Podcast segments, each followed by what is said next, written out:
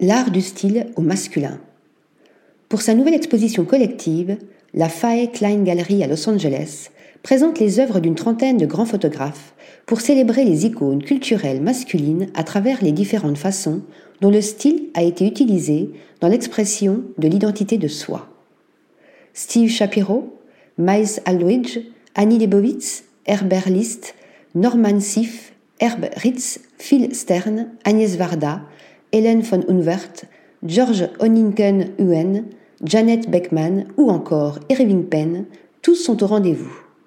Mal Édition, The Art of Men Style, retrace ainsi, du début du XXe siècle jusqu'à nos jours, l'évolution des genres et des modes sous le prisme de la musique, du cinéma et des arts visuels.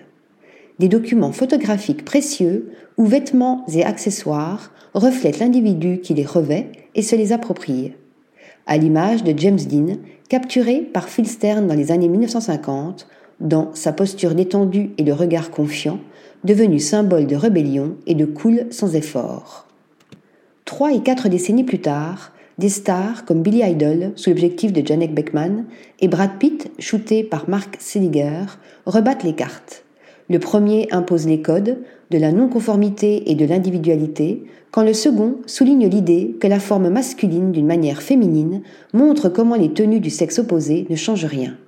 Aujourd'hui, l'esthétique masculine laisse davantage place à des styles empruntés et réutilisés, pour embrasser et définir des idiosyncrasies singulières, quelle que soit l'identité de genre. Article rédigé par Nathalie Dassa.